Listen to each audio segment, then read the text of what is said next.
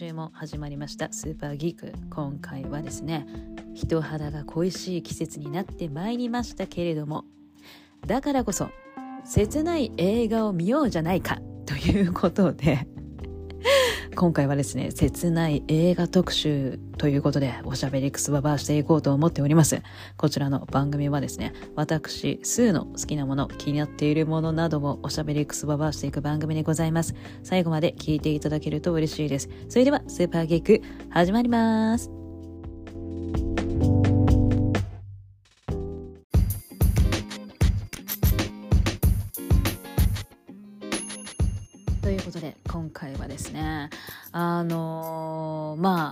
急に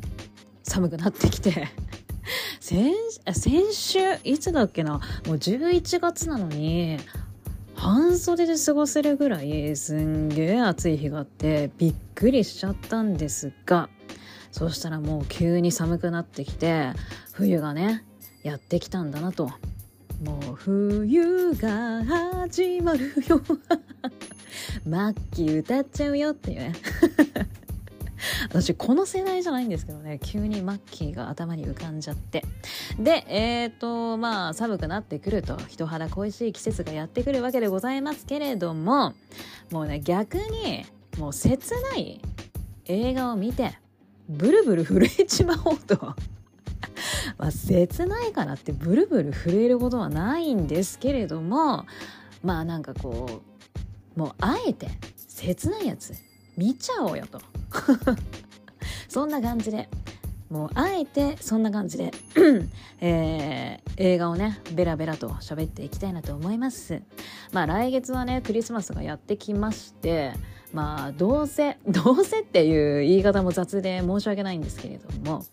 あのクリスマスの向けたねホリデーシーズンの、えー、家族のね映画温かい映画だったりだとかあの恋人たちの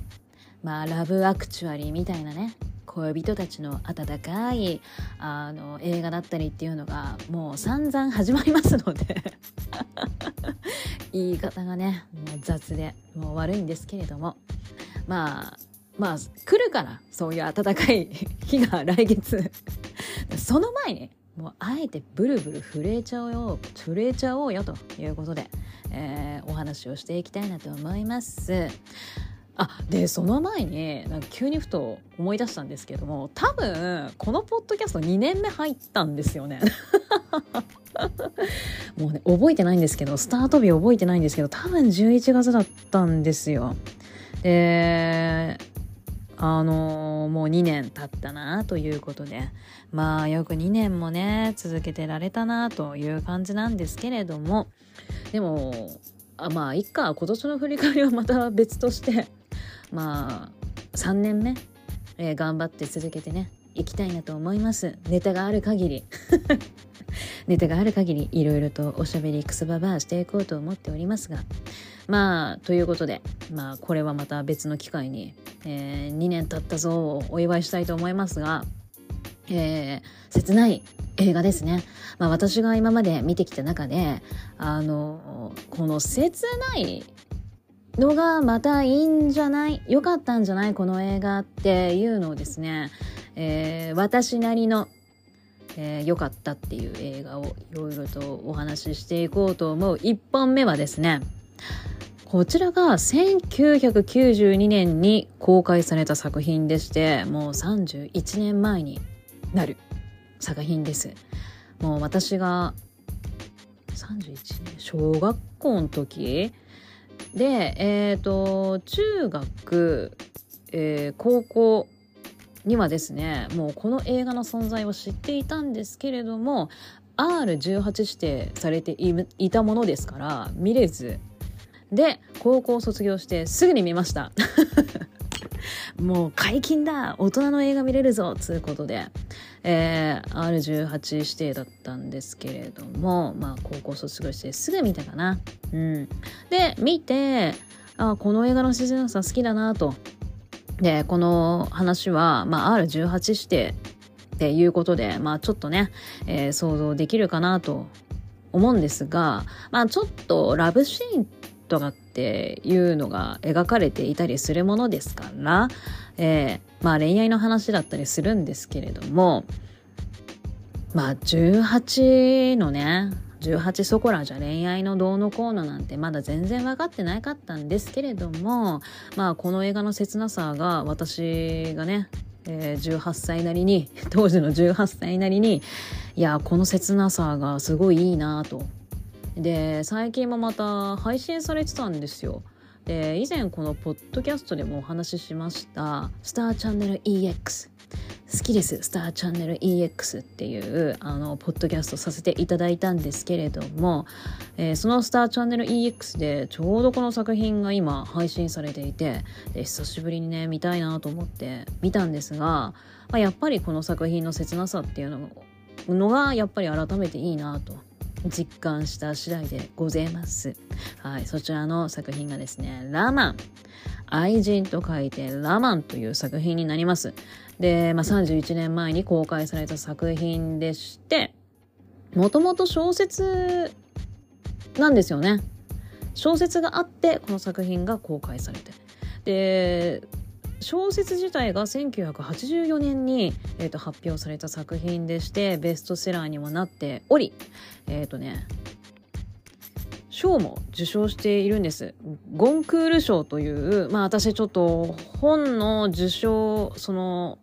賞っていうのに詳しくないので、ゴンクール賞という、まあ有名な、えー、フランスで作られた賞らしいんですけれども、えー、もうそちらその賞を受賞しているということで、まあ、本当有名な作品ですよね映画ともに本も。まあ私本は読んでないんですけれどもああでもまあタイトルは聞いたことあるな。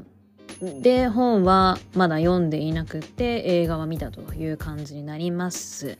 でこの作品はですね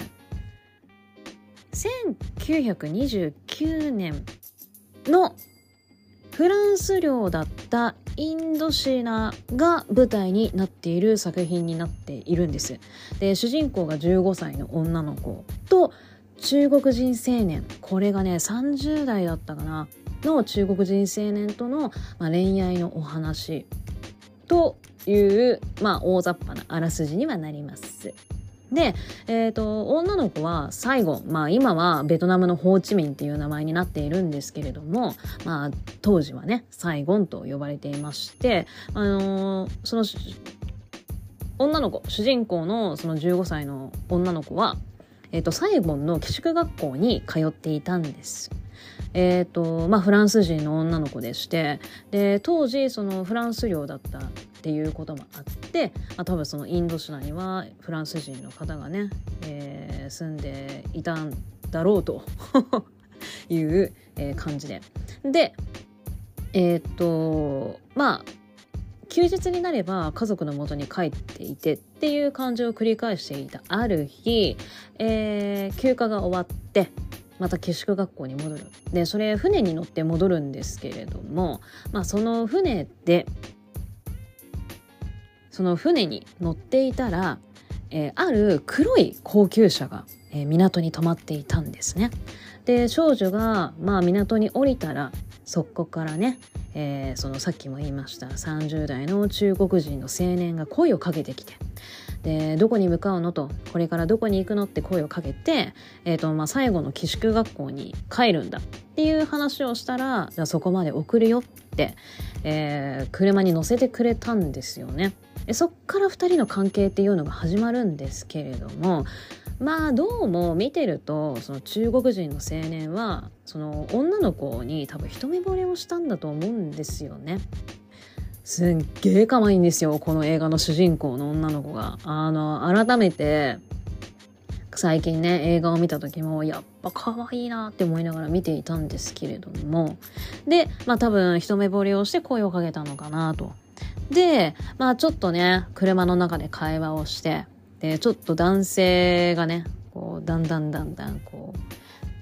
女の子の方に、ちょっと手を近づけてみたりだとかなんだとか。っていうのがちょっとあったりとかして。でまあなんですがまあ普通にね学校に着いたので、まあ、女の子はまあそこはそれで、えー、送ってくれてありがとうございますっていう感じで車を降りちゃうんですがそこからその学校の前にその中国人青年の黒い車がね止まるようになってきたんです。でこれがね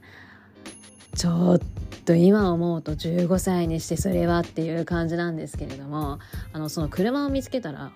女の子がその車のところに行ってねこう窓越しにキスしようとするんですよ。これがまあ挑発してるなというかなんか小悪魔だなって思いながらちょっと見ちゃったんですけれども、ね、そういうことをされて中国人のその男性はちょ気持ちがやっぱこう募る募っちゃったんですよね。でまたある日、えー、車が学校の前に止まっていてで女の子が車に乗ったところその中国人の青年はまあもう見るからにではあったんですけれどもお金持ちの息子なんですよね。でもう彼女と会うためだけの部屋っていうのを用意してでそこで彼女とこれから会おうみたいな話をその部屋の中でするわけです。で、まあ、そっから2人の関係がだんだんだんだんなんかこう深くなっていってまあ体の関係を結んだりっていうことがそこから始まっていくっていう感じなんですよね。でまあその部屋で2人はまあ会う回数っていうのがどんどん多くなっていったんですけれどもその中国人の、えー、青年には親が決めた結婚相手がいるっていうことを彼女に急に話を始めるんですね。でやっぱりまあ見てるこっちからしたらまあその中国人の青年は、まあ、その女の子のことが多分好きなんですよね。でやっぱ本人は結婚はしたくないんだけれどもやっぱお父さんの権力がすごいのかやっぱちょっと、えー、その結婚を避けることがどうもできなさそうだと。でその後ねお父さんにちょっとお願いしにも行くんですけどその中国人の青年が。まあだけどいやダメだと自分そのお父さんの決めた相手とお前は結婚しなさいっていう風にもうさらーっと反対されてしまってまあ結局この結婚っていうのは避けられそうにないと。でなんか女の子はなんかそのそっからでなんかちょっとなんか変に割り切り出しちゃうっていうかなんかもう自分の中でこの人とはどうにもならないからなんだろうな。なんかこうお金持ちだから私は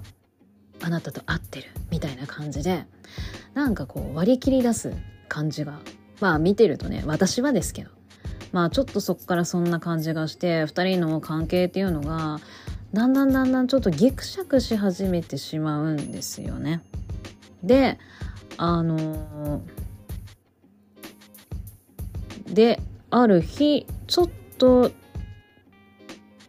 決定的にあのちょっと2人の関係がギクシャクしちゃってんなしちゃったなっていうのがまあ彼女家族お母さんと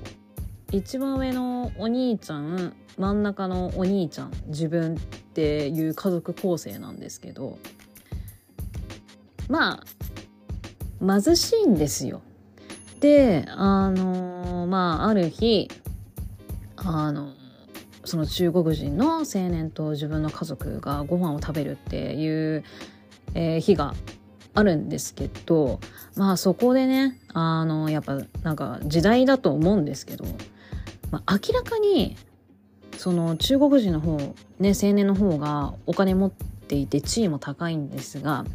そのお兄ちゃんがなんかその中国人っていうことでちょっと見下すんですよね。でなんかちょっとなんかこうせご飯を食べるご飯を食べ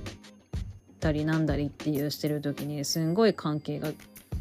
なんかこう空気も悪くってそのお兄ちゃんの態度がすんごい悪くってでなんかそういうのでなんかちょっとギクシャクしちゃってっていうのでなんかまたさらに2人の関係っていうのがちょっと変わってしまう。ででそこでさらに畳みかけるようにその中国人の青年の結婚っていうのが迫っているわけですよ。で彼は何だろうな彼女のことをその女の子のことをこう忘れようというかこう割り切るためになんかこう自分とはお金持ちだから自分のことが好きでお金を持ってるから自分と合ってるんだっていうことを言ってほしいみたいなことを言うんですよ。まあちょっとここがね切なかったりなんだりっていう感じでで女の子もなんかこうはっきりと彼のことが好きだっていうことは言わないんだけれどもなんか見てるこっちとしてはなんか彼のことが好きなんじゃないかなと。けど、まあ、それは叶わないからまあ、さっきも言ったけどなんかこうね変に割り切って私はお金持ちのあなただから合ってるっていう風に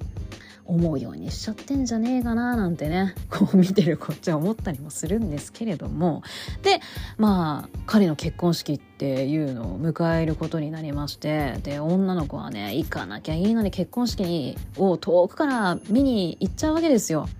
でなんか彼にバレないようになんかこう遠くから見ているはずがまあ彼がね彼女に気づいて目が合ってしまってでちょっとやっぱ彼女その女の子は主人公の女の子はちょっとやっぱり傷ついているんじゃねえかなっていうね感じもあったりとかしてでそんな中彼女がフランスに帰らなきゃいけないっていう日もやってきてしまうんですよ。でついにえー、フランスに帰らなきゃいけないという日にまたですねあの船に乗ってね彼女はフランスに帰るっていうことになるんですけれどもその船に乗った時に遠くからあの彼が乗っている黒い高級車が見えたんですよ。でこの光景っていうのが冒頭のシーンと全く同じ感じなんですよ。で彼女その冒頭の船に乗ってあのー、最後のね寄宿学校に帰ってくる時に船の柵に足を乗っけてあのー、肘も立ててたかなっていうポーズポーズというかまあなんかそんな風にしていたんですよでそこで彼が自分を見つけてくれて関係が始まったっていうのもあったんでその最後のねあの船でフランスに帰るっていう時もその彼のその車を見つけた時にあの時と同じポーズを彼女は取るんですよ。これがね切なくてふえーってねなったのを覚えてます。まあつい最近も見たんですけどそのねなんかこの映画を初めて見た時その最初と同じなんだろうポーズを最後に彼が彼の車を見つけた時にその最初と同じポーズを取るっていうこのシーンちょっと私ね最初に見た時もちょっとグッときちゃって。いや切ねえなーって思いながらちょっとね最後思ったりして結構その切なさがすごい印象に残っててなんか今でも結構なんかああのラストシーンまあこれラストでも何でもないんですけどねまあなんかこのあのシーン良かったよなーって未だにちょっと思ったりもするんですよね。で最後まあそれで終わるっていうわけではなくってで最後まあフランスに戻った彼女が、えっ、ー、と、まあ、年を重ねて、で、現在の私っていう感じで、ナレーションが入るんです。で、そこで、えっ、ー、と、中国人のその青年が、えー、奥さんと一緒にパリに今いるんだっていうので、彼女に電話をかけてきたらしいんです。で、その時に彼は、もう僕は一生ね、君のことを好きでいるんだと思うっていう風に彼は言ったっていうナレーションで最後終わるんですけれども。いやっていうふうに。いや切ねえなー。なんなんだべなんなんだべなーって思いながら。ねなんか思ったりなんかしたりしてっていうのでまあ切ない映画っていう中で私結構この作品はなんか好きではあるんですけどね。であのー、まあその切なさがすごいこの映画は私は結構好きだったりはするんですけれども、まあ、最近 L っていうモード系のねファッション誌あるんですけど、まあ、それのネット記事でえーと、この作者ラマンの作者っていうのがマグリット・デュラスという方なんですけれども、えーとそのマルグリット・デュラスがこのラマンってその作者の実体験をもとにして作られた作品なんですよ。だからえっ、ー、とだからとか言ってでしかも内容としてはそのえっ、とまあその自分がねその当時男性に自分は買われていた。自分をお金で買った男性とのその体験を元に作品を書き上げたっていうことでちょっとえー、って結構衝撃だったんですけれどもまあそのネット記事がまああの、その自分をお金で買ったっていうことはまあちょっとえっ、ー、とねどれだっけな。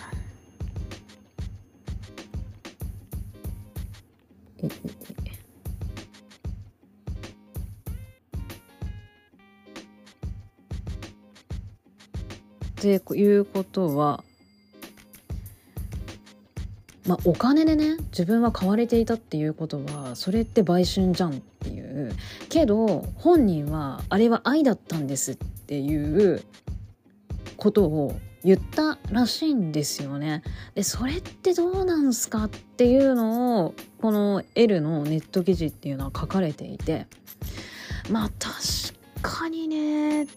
っていうなんかちょっとこれを読んだらちょっと複雑にはなってしまうんですけれどもまあちょっとねまあそれを知ってこの映画を見てどう思うか。まあ映画とこれは別として考えるか。まあちょっと人それぞれはなるかもしれないんですけれども。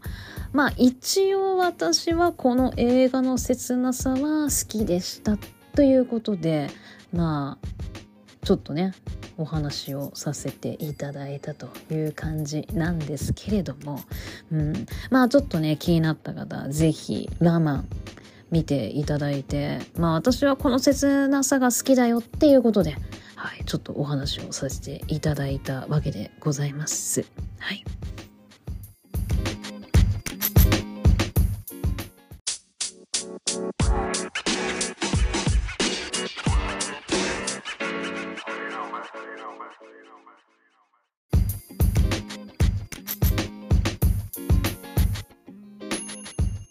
続いての作品はですね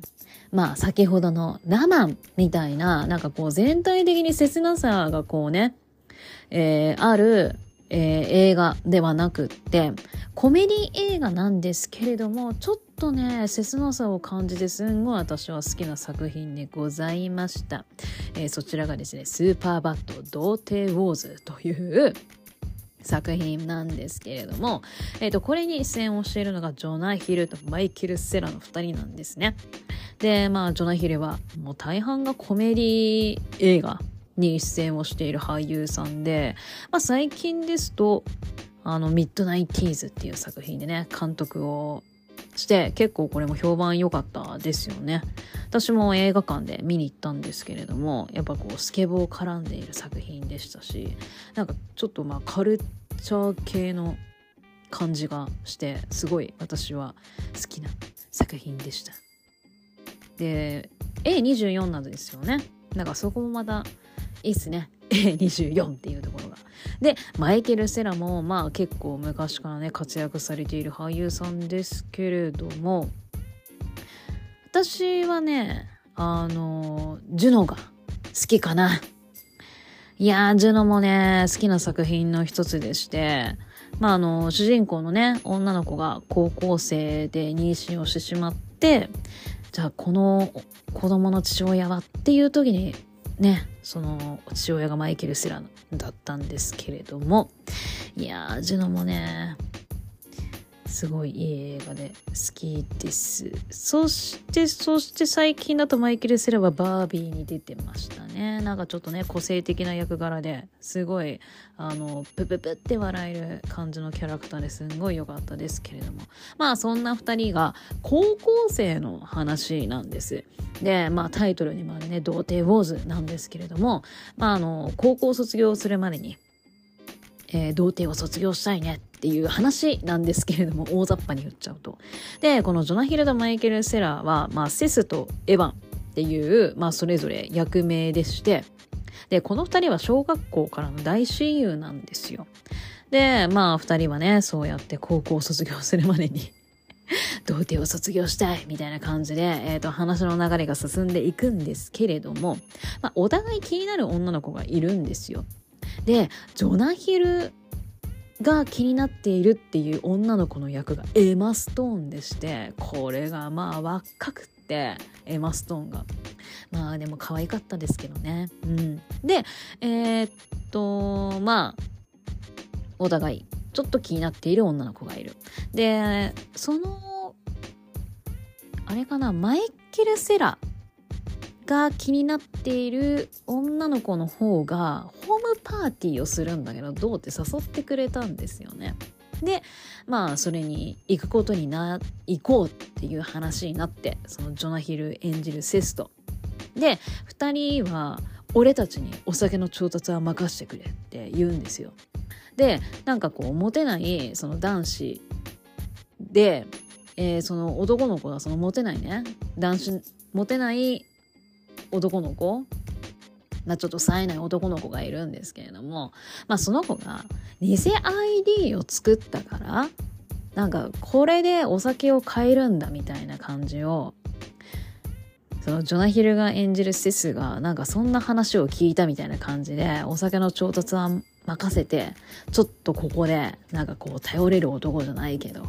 なんかそういう感じでね。えー、なんかちょっといいところを見せようっつって見栄を張ろうみたいな感じに話に長いなったんですけれども、まあ、こっからがもうコメディ映画らしくもうくったらねえ展開にどんどんどんどんなっていくんですけれども。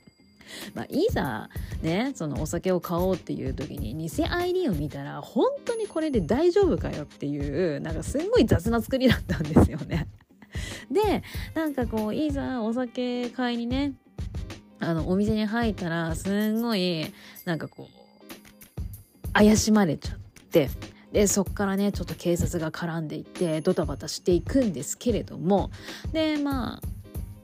そんな中、まあ、ちょっとそのドタバタな展開になった時にまあちょっとそのセスとエヴァンがまあちょっと2人喧嘩をしてしまうんですよ。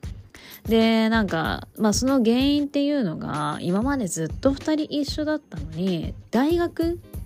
のえっ、とこう死亡死亡校っていう言い方で合ってんのかな？がちょっと違ったんですよね。でなぜかというとセスはちょっと頭がそんなによろしくなくってであのマイケル・セラ演じるエヴァンの方がまあ成績がすごい優秀っていうのもあって、まあ、別々の大学へ進学することがもう決まっちゃってたんですよ。なんかちょっとそれにねちょっとセスがまあちょっと寂しさもあってかなんでねなんかこう大学が別々でみたいな感じでちょっと喧嘩が始まってしまうんですよ。でさらにあの偽 ID を作った男の子がなんとエヴァンと同じ大学であのその大体アメリカって大学寮生活になるんですけれどもその多分寮で、えー、っと同じ部屋になる予定だっていうのまで知ってしまってもうセスがもう怒っちゃうんですよね。なんかこうもう自分だけ一人っていうところであのなんかこう拗ねちゃって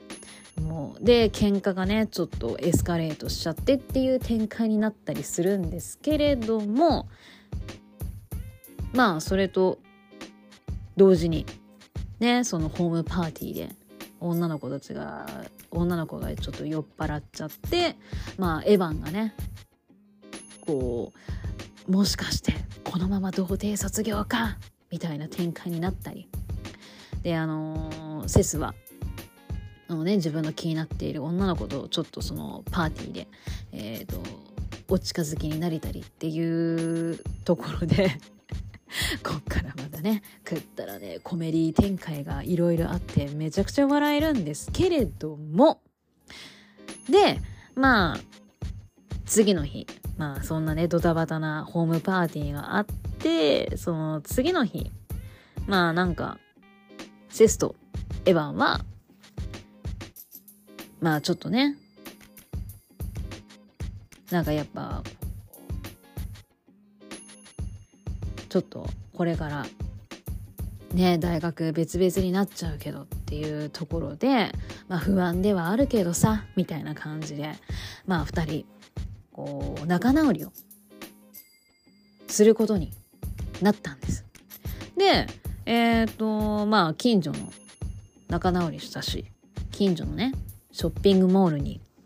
2人行くんですそこでお互い気になっている女の子もお友達同士でその子たちもショッピングモールにいたんですよね。でそこで「はい」みたいな感じであの挨拶をして。でそこでえっ、と4人なんかちょっとお互いを気使ってかこう別々に行動しない？みたいになってあの、お互い気になる者同士別々に行動することになったんですけれどももうここが私結構好きでもう今までくったらねなんかこうコメディなねあの展開をいろいろこう見てきてなんかゲラゲラ笑っていたんですけれどもここに来て最後ねそのショッピングモールでえー、っとどっちだっけな？ジョナヒルの方がエレベーターで移動しちゃうのかな？ユマストーンと一緒に。んエマストーンだ。ユマって誰？エマストーンと一緒に移動しちゃうんですよ。で、あれですよ。えー、っと、その、マイケル・セラ演じるエヴァンが、まあそのね、エヴァンの好きな気になっている女の子がこう2人喋っている姿がどんどんどんどんそのエスカレーターに乗って遠くなっていくんですよ。でなんかちょっとねこのジョナヒルがすんごい切なそうななんか寂しいみたいな顔をするんですよ最後。これがねすっごいよくってまあなんかちょっとそれは見る人によっていろいろ解釈が違うんだろうけどなんかまあ仕方のないことなんだけどなんかこうやってちょっとなんだろうななんかこう親友？まあ親友なんだけど仲がいいんだけどでもなんかなんかこうやってちょっとずつ大人になっていってなんかちょっとねあの少しずつ違う道を歩んでいくんだねみたいな感じのなんかすんごい切ない表情ジョナヒルが最後ちょっとねうるうるうるした目でするんですよ。これがちょっとねなんかこうちょっと切なさ感じてすっげえ最後ちょっとうるっとさせられたんすけどみたいなこれがねすんげえよかった 私結構映画のラストシーンの中ではこの「童貞ウォーズ」結構ねグッとくるなとは思っているんですよ。こういろいろさそのくだらないそのコメディっつってもなんかこう下ネタが結構多いんですよね「童貞ウォーズ」っていうタイトルが あるからかであのまあ童貞をね捨てたいでしかもジュナヒルがすっげえくだらないなんかキャラクターでなんか俺はね昔ペンを持てばねこう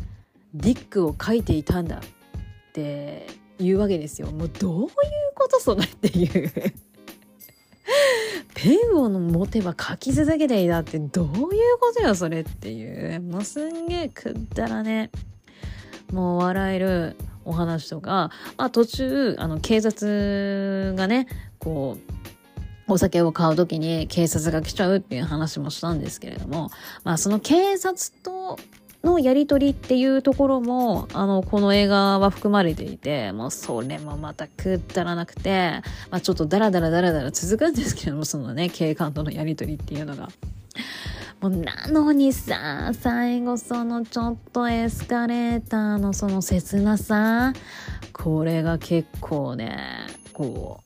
コメディとのギャップに私は結構やられてすんごい好きな映画のラストシーンの一つになってしまいました。はい。まあちょっとね、わからなくもないっすよね。なんかこう、別に仲悪くなったわけでもないし、なんかこう、別に、な、なんだろうね、連絡を取らなくても仲のいい友達みたいな、いるじゃないですか。でなんかね仲良かったけどやっぱ大人になっていくにつれてちょっとねだんだんだんだんこう違う道になっていくとまああの時みたいな仲よくね一緒に遊んだりっていうところがこう少なくなってきてしまうわけでございますけれども。なんかやっぱこう誰しもがこういう経験あったりするんじゃないかなというので結構このジョナヒルの最後のこのエスカレーターの切ない感じっていうのは結構共感できる人がいるんじゃないかなと。いや結構本当うるっと思わずしてしまうこの最後の切ないシーンっていうのをぜひちょっとね見ていただけたらなと思います。あの上映時間もね短くっていいですよ113分だからすっごい短いっすよね大体。そうね。1時間45は切るのであの見やすいと思いますので是非チェケラッチョしていただきたい作品でございます。ということでまあコメディだけどちょっと最後がグッとくる。だからうるっとするっていうのでスーパーバット童貞ウォーズでございました。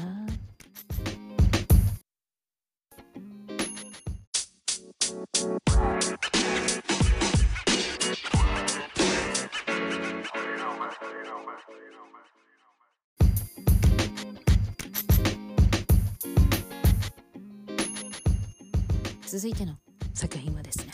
私の大大大好きなウォン・カー・ワイ監督作品の一つ「天使の涙」こちらをちょっとピックアップしました。まあ、ちょっと切ない映画のジャンルに入んのかって言われたらなんかちょっと違う気がしなくもないんですけどでも話の内容的には切ない要素も多いしまあこの世界観っていうところがやっぱいいなというところでちょっと選んじゃったんですけどね。まあこの「天使の涙」1995年に制作された作品。もう28年前になるということで。まあ未だに人気根強いですよね。今年去年？なんかもうわかんなくなっちゃってるけど。えっ、ー、と 4K に 4K としてリバイバル上映っていうのを最近したんですよね。で、まあそれぐらいやっぱこう、ウォンカーワイ監督作品何本か天使の涙恋する惑星ブエノスアイレス欲望の翼もやったかなで、海洋年間2046ぐらいまで多分 4K でリバイバル上映したんだと思うんですよね。で、しかもそれをまたブルーレイで発売すると。いうことで、えー、私恋する惑星天使の涙は DVD 持ってるんですでまた 4K 版も買いましてで火曜年間の 4K 版買ったんですけれどもいやー、ありがてえありがてえって話で、で、火曜年間 DVD 買おうか思ってたんですけど、もうね、買おうと思った時に廃盤になっちゃって、もう、どこもなかった。どこもなかったってちょっと大げさですけど、私が調べた限り全然ヒットしなくって、で、もう、高みたいな。まあ中古品なんですけど、中古でも高どうしようみたいな感じで、結構悩む値段。で、ゲゲゲゲ、香港で DVD 売ってたりすんのかななんて考えてたりしていたんですが、まあこうやって 4K 版のね、となってまた発売してくれて、本当にありがとうございますっていう感じで。いやー、歌謡年間もね、大好きな作品の一つなんですけれども、いやー、最高最高。私あの、マギーちゃんとトニー・リオンのこの組み合わせすっごい好きなんで、いやいやいや、ありがたや、ありがたや、という感じで。見たんですけれども、いや、本当に、もう永久、永久保存で、え こちらのブルーレイは大切にしていこうと思っておる次第でございますが、なんだっけ？で、えっ、ー、と、中学の時にね、えっ、ー、と、初めて恋する惑星のテンションの涙って結構一気に見たんですよ。で、年の離れた姉が金城武を、まあ、この映画きっかけに好きになって、で、今人気の俳優さんなんだよって教えてくれて見たんですよね。レンタルビデオしてみたのか、当時は。で、確かに金城武もう90年代の金城武髪がかっててすんごいかっこいいんですけど、私、それより、ウォン・カーワイのこの映画の世界観にバコーンってやられちゃって、衝撃受けちゃって。いや、こんな映画あるんだっていうので、結構私衝撃受けて、もうそれからもうハマっちゃって、モンカーワイ監督作品を、まあそっから見ていこうと思って、えー、ツテアで借りてみたりっていうのをいろいろし始めたりもしましたし、まあ香港に興味を持つっていうきっかけにもなったかな。まあ、香港に興味あったんですけれども、海外旅行何回か行ってるくせに全然香港行ってなくってで、うわ、香港行ってなって急に気づいて、で、知り合いの方誘って、6、7年前に初めて行ったのかな。で、あ、やっぱり香港面白掘り下げたいと思って、まあ、それから、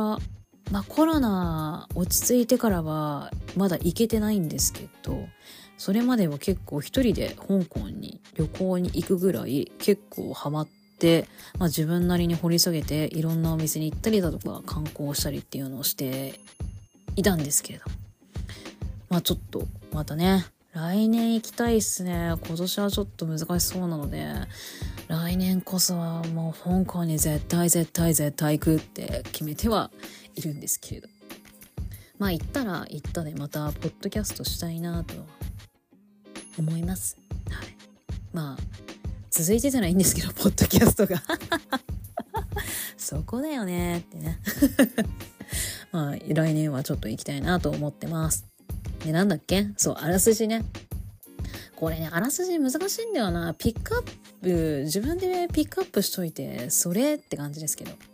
まあ、男女5人の話が、まあ結構ね、いろいろいろいろこう、ハサミハサミで、話が展開していくので、あらすじ話すのがちょっと難しいんですけれども、まあ男女5人登場いたします。で、まずはですね、エージェントの女と殺し屋なんですけれども、このエージェントの女を演じているのがミシェル・リーなんですよ。で、ミシェル・リーってミス香港にも選ばれたぐらい美人で有名な方で、陽気期の再来なんて言われていた方らしいんですよね。で、まあ、美人がゆえにってよくあのこの「天使の涙」検索して調べると出てくるんですけれども美人がゆえにお飾り的な役が増えてきてしまっていてでミシェル・リーちょっと方向性にちょっと悩んでいたらしいんです。でまあそんな時にこの「天使の涙」でエージェントの女を演じてミシェル・リーこんな役ができるのかってこう世間になんかこう再発なんかこうなんだろうな再発見じゃないねなんかこう改めてなんかこうミシェル・リー。すごい。なんか雑な説明になっちゃいましたけども。まあなんかこう改めてこのミシェル・リーってこういう演技ができるんだっていうことをこう世間に気づかせるっていうなんかこうターニングポイントにもなった作品になっているらしいんですよね。で、えー、殺し屋を演じているがレオン・ライですよ。香港四天王の一人レオン・ライ。もう56歳ですって。いやー、見えないですよ。あ、まあ、香港四天王の人、みんなもう還暦近いんですけど、アンディ・ラウはもう還暦61歳ぐらいになっちゃうのかな。もう全然見えないですからね。いや、香港四天王恐ろしやという感じなんですけれども。まあでもこのね、殺し屋のレイオン・ライはかっこいいんですよ。で、まあこの二人がエージェントの女と殺し屋が登場いたします。で、2人っていうのは感情移入っていうのを避けて顔を合わせることを今まで一度もしていない関係なんです。で、エージェントの女って何をしているのっていう感じなんですけれども、まああの、殺し屋の依頼が来て、まあその場所の下見しに行ったりだとか、えっ、ー、と、殺し屋の男の部屋の証拠隠滅みたいな感じで部屋の掃除をしてあげるっていうのを、まあ彼女はね、仕事しているんです。で、そんなことをしているうちにだんだんだんだん殺し屋のことを好きになっていくんですよ。会ったこともないんだけど。で、まあ、殺し屋の、えー、部屋を掃除してゴミを見ていると、彼が普段どんな生活をしているの、していたのかがわかるみたいな感じのね、ナレーションも入ったりとかするんですけれど。まあそうやって彼のその生活っていうのを想像をしたりっていうところがまあちょっとねだんだん彼に興味を持ってちょっと恋心を抱くようになるっていうところがまあこの2人の、えー、どう展開していくんだろうという感じで、まあ、気になっていくところなんですね。でまあ殺し屋ちょっとこの世界から足を洗おうっていう風に決意をするんですよ。で、エージェントの女に自分はこの仕事を辞めるって伝えるために、なんと、会う約束をするんですが、結局殺しは来なかったんですよ、その約束のバーに。で、エージェントだけが、エージェントの女だけがその店に残っていて、で、殺し屋からメッセージを預かっていうことで、言われた番号をジュークボックスに入れるんです。で、そこで流れた音楽が失恋の歌なんですけれども、まあその歌が殺し屋からエージェントの女へのメッセージみたいな感じになっておりまして、そこでエージェントの女がいろいろ悟るんですよね。これがね、いいシーンなんですわ。私結構好きで、でこのね音楽も香港の歌謡曲がっていうところがまたいいんですよね。で結構このシーン良かったっすよねこの音楽いいっすよねっていういろいろ感想を書いてる方 あのななんかいろいろいらっしゃいますので結構ねこの音楽いいっすよねっていう人いるんでちょっとあの映画見てチェケラッチョしていただきたい部分でもありますね。でそんな中殺し屋はえー、っと、ハンバーガー屋つってもあれ、マックか？で、金髪の女っていうのに出会うんです。この金髪の女を演じてるのはカレン・モクなんですけれども、まあこのカレン・モクももう有名な女優さんですよ。で、カレン・モクが金、その金髪女を演じていて、で、殺し屋にね、ちょっと絡んでくるんですよ。で、まあ殺し屋喋ることっていうのをしないんですけど、でこの金髪の女がそういえば私あんたに以前ナンパされたことがあるみたいな感じでいろいろこう自分に話しかけてくるんですよね。で金髪の女もちょっと殺し屋に興味を持ち始めてで殺し屋もなんかちょっとなんだろうなこう相手が欲しいみたいな感じでえー、と、金髪の女が自分の部屋に来ないかって誘って、まあ、2人一夜を共にするんです。でその後、えー、金髪の女とエージェントの女ってたまたま道端ですれ違うんですけれどもお互いそこでですよあの殺し屋の香水の匂いがしたっていうので気づくんですよね。でそこでまあお互いやっぱちょっと傷つくわけじゃないですか 殺し屋のね香水がしたもんだから。でそこで私結構この後好きなシーンが出てくるんですけれどもあのまあちょっとねその間いろいろあったりするんですけど金髪の女と殺し屋がえー、っとまあちょっとまあ殺し屋喋ることないんで金髪の女が一方的にあの殺し屋の男に対していろいろ言っているんですよ。でどうせどっか行っちゃうんでしょうみたいな感じで。で、でも結局その金髪の女が殺し屋になんかこう私のこと覚えててみたいな感じでなんかすれ違っても私のことをなんかこう覚えててくれるみたいな気づいてくれるみたいな感じのことを殺し屋に言うんですよ。もうこのシーンの切なさがね私本当にこのシーン大好きで。このシーン結構もう見るたんびになんかこうキューンとするというか。なんかこう良くないですか？この私のことを道でねすれ違った時に気づいてくれるっていうこのね。このセリフがクーってきちゃうんですけど。でまあ2人結局ねなんかこうお別れをしてしまうんですがまあちょっとこの後殺し屋とエージェントの女まあどうなるのかっていうところはちょっと映画を見て知ってもらいたいなっていうところですね。ちょっと金髪の女の結末はちょっと好きなシーンだったので今言っちまいましたけれども ちょっと2人どんな感じになるのかっていうところはエージェントの女と殺し屋のところちょっとどうなるのっていうところはちょっと映画を見てほしいですね。でもう一組のお話があるんですけれどもそれがモーっていう金城武が演じます。モーという青年がですね賞味期限切れのパイパイナップルの缶を食べてしまうったことによってあの口が不自由になってしまったと。でまあこの映画で金城武ナレーションはあっても喋ることがないんですよね。でそんなモーがですねある日失恋した女の子に出会うんです。で、このね、女優さんがちょっと今お仕事され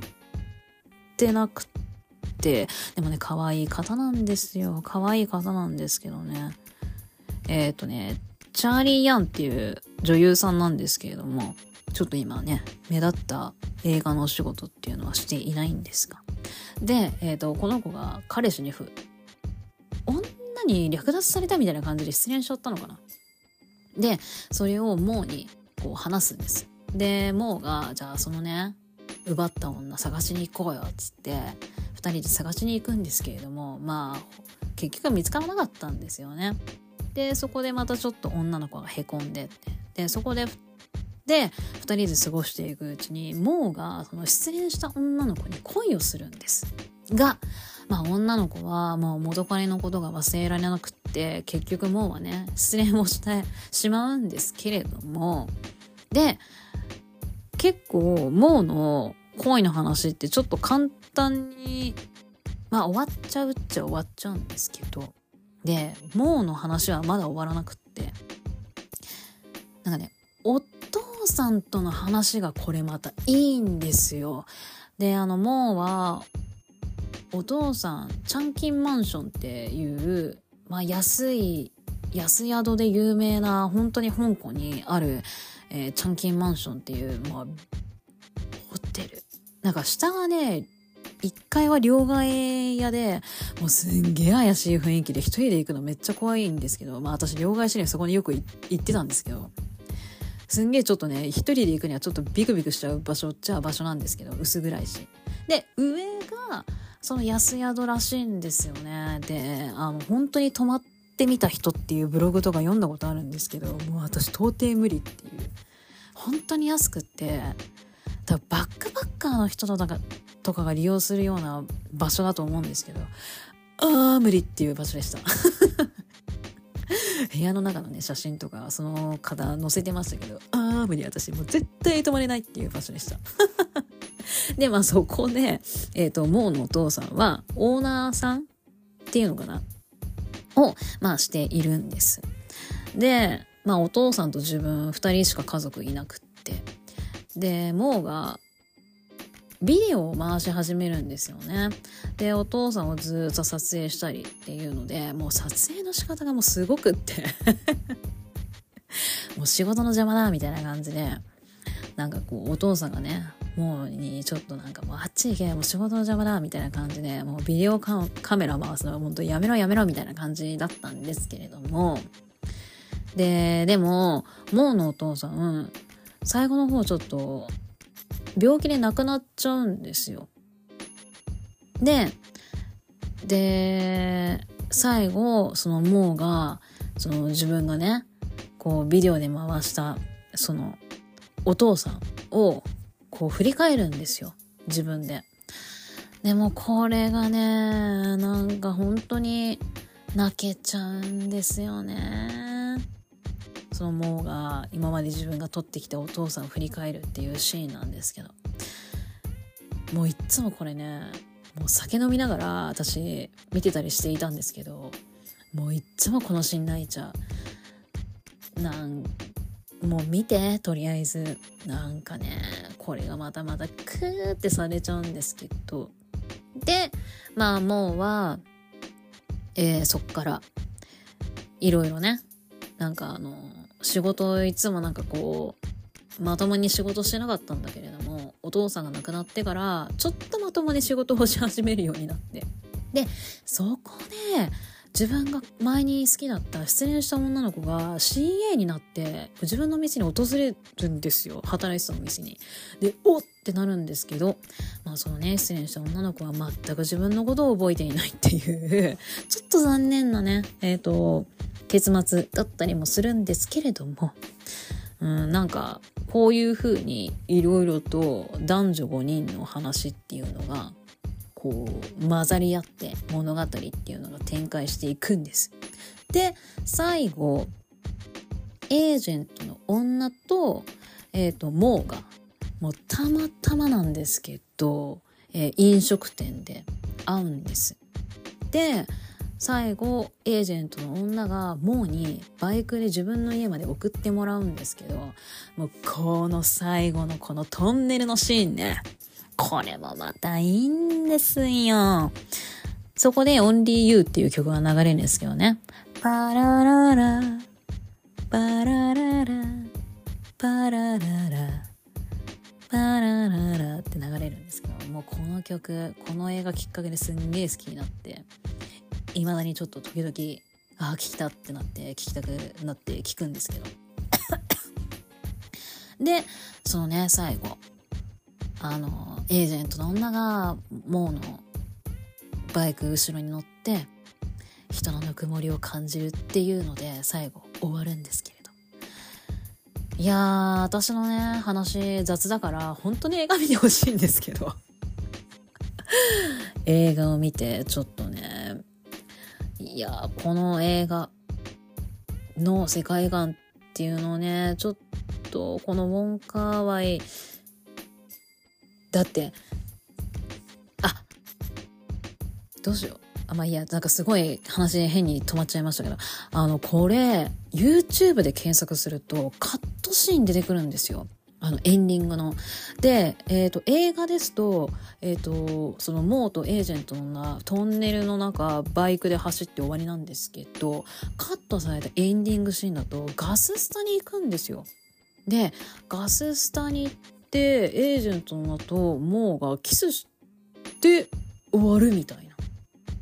感じのカットシーンが YouTube で多分まだあるんですけどアップされててえー、どういうこと？みたいな。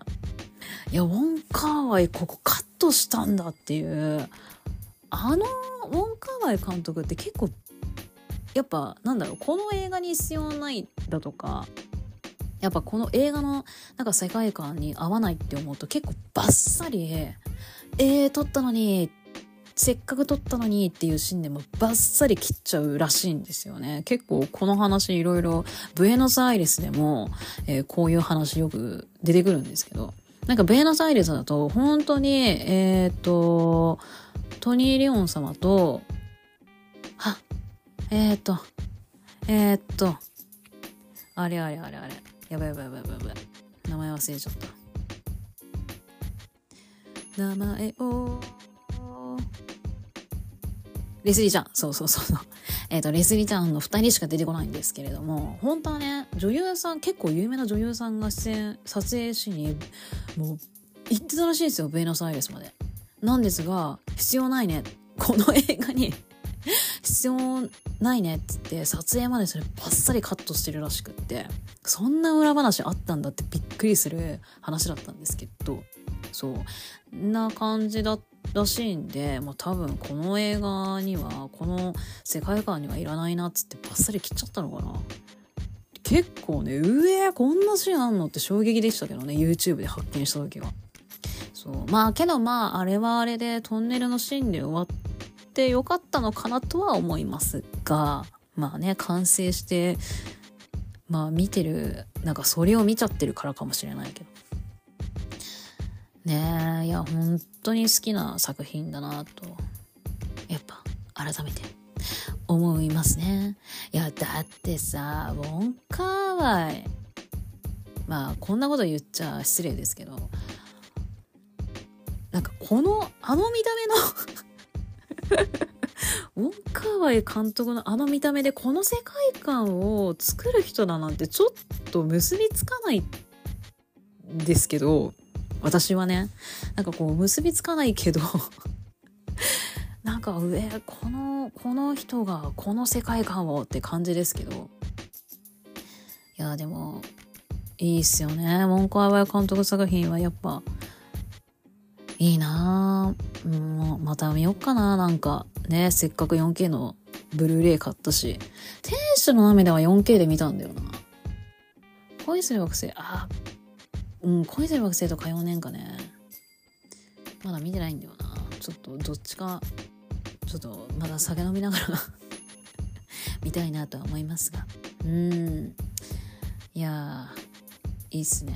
だから香港で聖地巡礼できるんつっても、もう潰れちゃったりなんだりで、だ香港で結構移り変わり早いところは早いんですよね。もう老舗のお店は老舗のお店で結構、いやでもコロナの影響がでかかったのが閉店したりなんだりっていうお店が結構あるみたいなんですけど、けど聖地巡礼できる場所まだあったりするんですよウォンカーワイ監督作品の。で私結構何箇所か巡ってるんですけど恋する惑星はやっぱりこのトンネル最後のあのトンネルとえー、っとね恋する惑星恋する惑星恋する惑星あと殺し屋がえー、通った。駅の中？あれワンチャイ駅だったかな？で私偶然最寄りホテルの最寄り駅がそこだったんですよ。でうわなんか見たことあると思って調べたら「ここかーい!」っていうので こうなったんだっていうので結構殺し上がるってた場所ここだったんだっつって結構あの興奮しましたけど。あと恋する惑星のね、あの、有名なエスカレーターはご健在ですが、あの、663号のお部屋っていうのがちょっとなくなってしまうらしいですっていうのを、えっ、ー、とね、なんかブログで、一般の方のなんですけど、ブログで、あの、見かけて、なんだって、つって、私行った時はね、全然まだあったんですけどね。あれ実はクリストファー・ドイルの実際当時住んでいた部屋を663号の 部屋にしたっていうのは有名な話ですがそうああそこが663号の部屋かななんて思いながら見たしでフェイ・ウォンがアルバイトしていたのサラダ屋さんっていうんですか？あそこはセブンイレブンになっちゃってるんですよ。で2階がアダルトショップっていう衝撃な 衝撃な変貌を遂げておりましたが、うわ、セブンイレブンか、と。で、カルフォルニアっていうお店で2人待ち合わせするんですが、そこはね、私行った時カリフォルニアまだあったんだけどリニューアルしちゃってますって言うんで、リニューアル工事中で見れず、けど今もうないんですよ。違うお店に変わっちゃってね。結構当時のまんまっていうのがないんですよね。ああ、ここにあったんだっていうぐらいしかちょっと実感できないんですけれども。あと、マクドナルドね。あそこは行ったかな恋する惑星に出てくる金城武が座り込むマクドナルド。あそこは行きましたね。で、うわ、ここかっつって、結構やっぱ興奮しますが。かな火曜年間で2人が食事したレストランはまだあるっぽいんですよ。で、まだ行ってなくって。ちょっと次香港行った時に、もしね、それが友達と行くんだったらそこ利用したいんですけどね。一人で、ちょっとお高そうなレストランなのかちょっと調べてみないと、いや、調べたんだけどな、忘れちゃったんだよな。そう、だったらちょっと一人で行きにくい場所だったらあれだななんて思ってるんですが。うん。まあ、すんげえ話どんどんそれちゃったけど。っていうことで、天使の涙の切なさ、ちょっと切ないシーンいくつかありますので、ちょっとそれね、チェゲラッチョしていただけたらなと思います。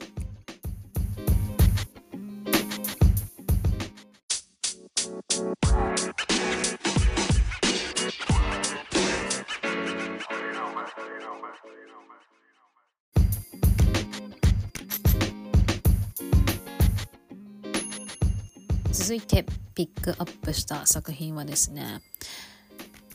Amazon プライムで、えー、オリジナル作品として配信されているグアバアイランドっていう作品になります。えー、こちらに出演をしているのがドナルド・グローバーとリアーナ、レティーシャ・ライト。結構まあ豪華な出演者なんですけれども、まあドナルド・グローバーは私このポッドキャストで何回か話しているんですけれども、まあアトランタであったりだとか、まあスター・ウォーズ出てたりとか、あとまあそうね、ライオンキングのシンバの役やりましたとか、まあ、まあ映画は出てるし、音楽はやりますしっていうことで、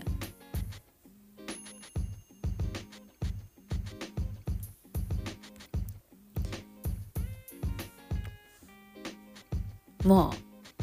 本当なんか肩書き何になるんだろうっていう感まあねなんかこう一つじゃ肩書きが一つじゃないっていうドナルド・グローバーのその多岐にわたる活躍っていうのがすごいですけれどもまあリアナは分かりますよね。でレディー・シャライダは、えーと、ブラックパンサーで、えー、チャドウィックが演じたブラックパンサーの妹のシュリア役を演じた子なんですけれどもあと監督がヒロ・ムライで脚本がステファン・グローバーということでアトランタ組がまあ揃ってこちらの作品をまあ手掛けたと。でこのグアバアイランド改めてちょっと調べてみたんですけれども私もう全然忘れちゃってましたけれどもあのドナルド・グローバーって音楽活動をする際名前変わるんですよね。なんだっけなえっ、ー、と、チャイルディッシュ・ガンビーノっていう名前になるんですよね。で、えっ、ー、と、ちょうどこの年のコーチュラのヘッドライナーを務めていたらしくって、えー、そうだっけみたいなね、ちょっと記憶が全然なくなってしまっていたんですけれども、まあヘッドライナーを2019年コーチュラ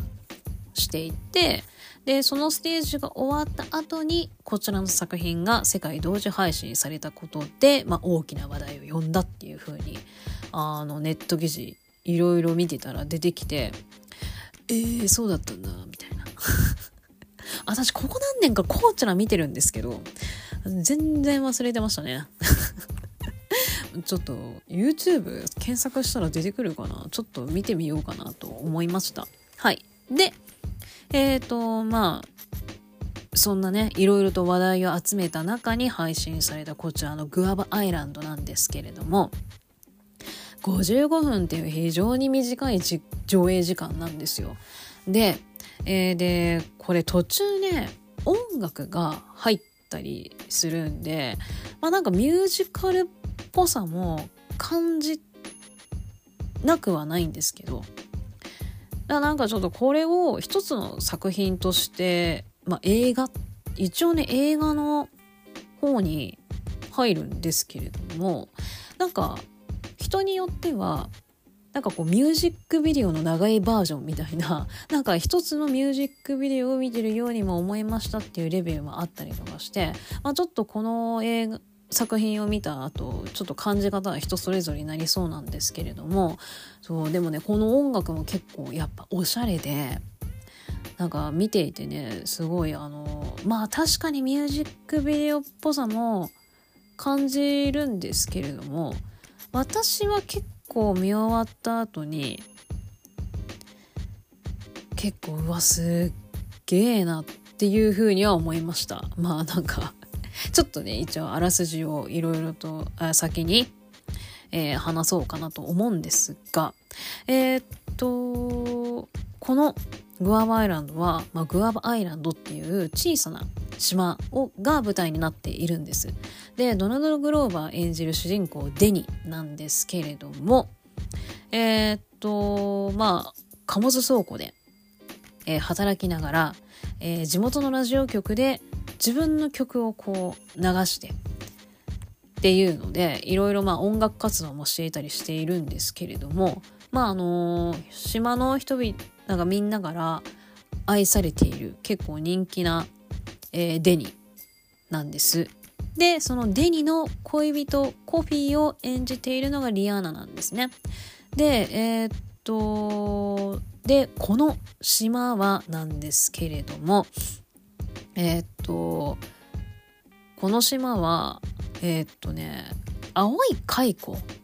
がいてでその蚕を使って青い絹っていうのをなんか産業している島でもありまして。でその島を牛耳っているのがレッドっていう、えーと人なんですけれどもでこのレッドっていうのがあんまりよろしくなくてあんまりっていうかよろしくなくてですね。なんかやっぱこの労働が過酷だったっていうのと、まあ、やっぱり島を牛耳っているっていうのでまあちょっと恐れられてるという恐れられてるというかまあまあ いい人ではないので。でまあそうやってねえーと、島の人々に過酷な労働をさせて青い絹っていうのを、まあ、繊維工場でこういろいろ作らせていたんですね。でそんな中、えー、ドナルド・グローバー演じるデニが、えーと、島の人たちに自由を感じてもらいたいから、えーと夜通し続く音楽のお祭りっていうのを計画を立てるんです。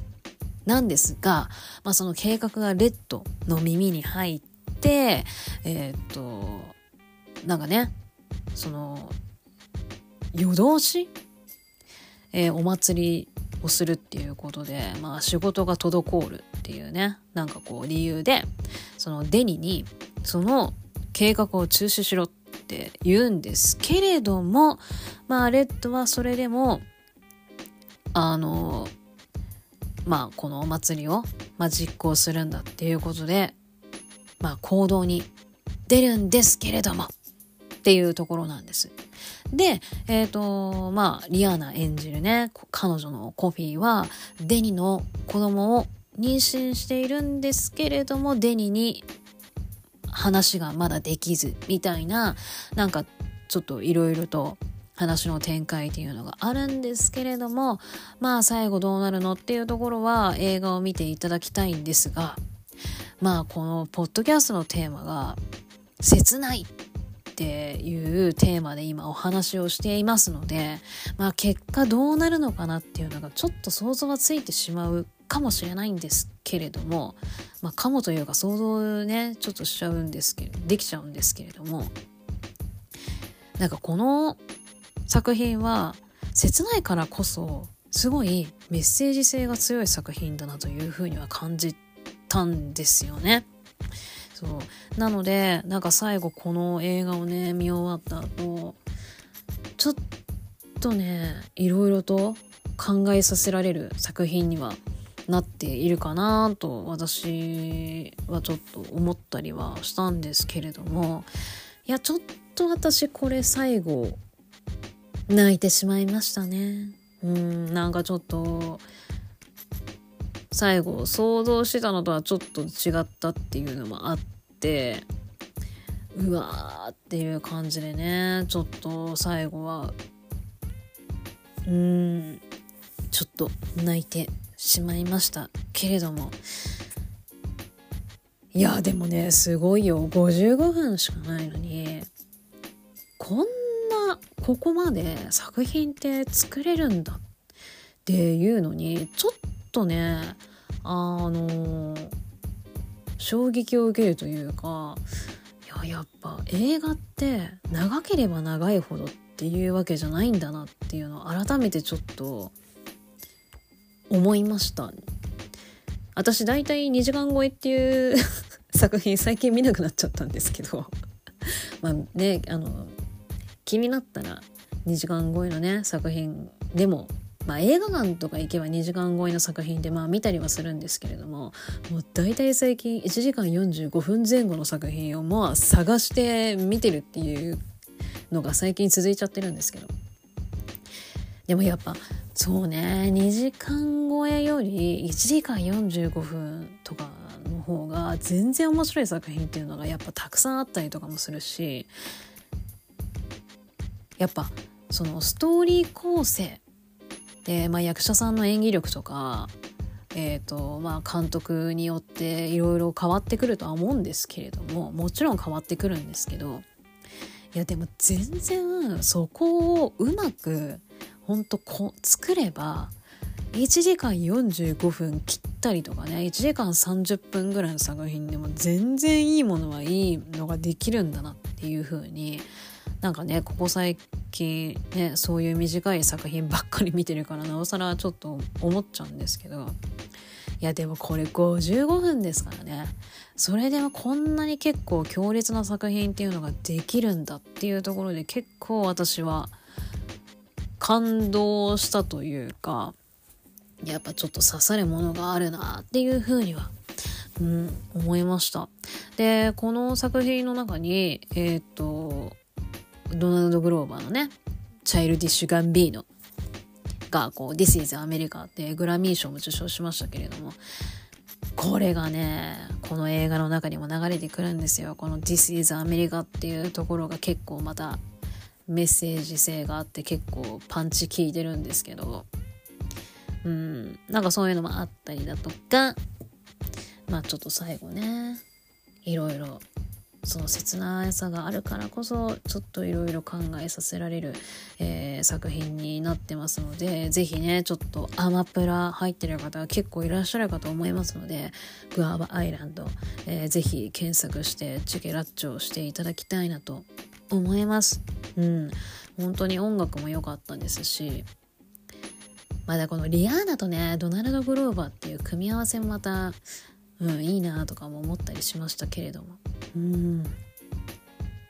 ちょっと見ていろいろとうんなんかこの映画のメッセージまあ見方はね人それぞれですけれどもこの映画を見てちょっといろいろと、うん、考えてもらいたいなとは思いますね。まあ答えははっきり出ないけれども。うん。ということで、えー、グアバアイランドをぜひチェケラッチョしていただきたい作品でございます。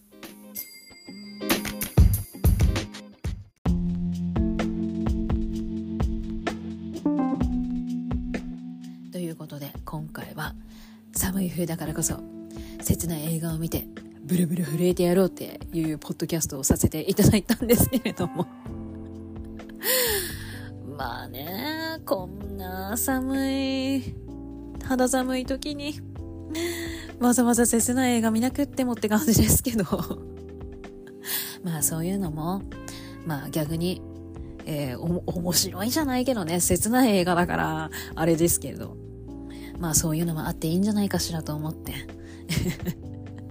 今回そういうそういうことで特集を組んでちょっと喋ってみたんですけれども、えー、次はですねなんと私っていうあの出来事が起こりましてでそれがこれからなんですけれども、えー、ちょっとね、えー、それについて来週はポッドキャストをしたいなと思っておりますので、えー、来週もね、えー、更新されたらぜひ聞いていただきたいなと思っておりますので、えー、よかったら、はい、聞いてください。ということで、今回はここまでにしたいと思います。スーパーギークスでした。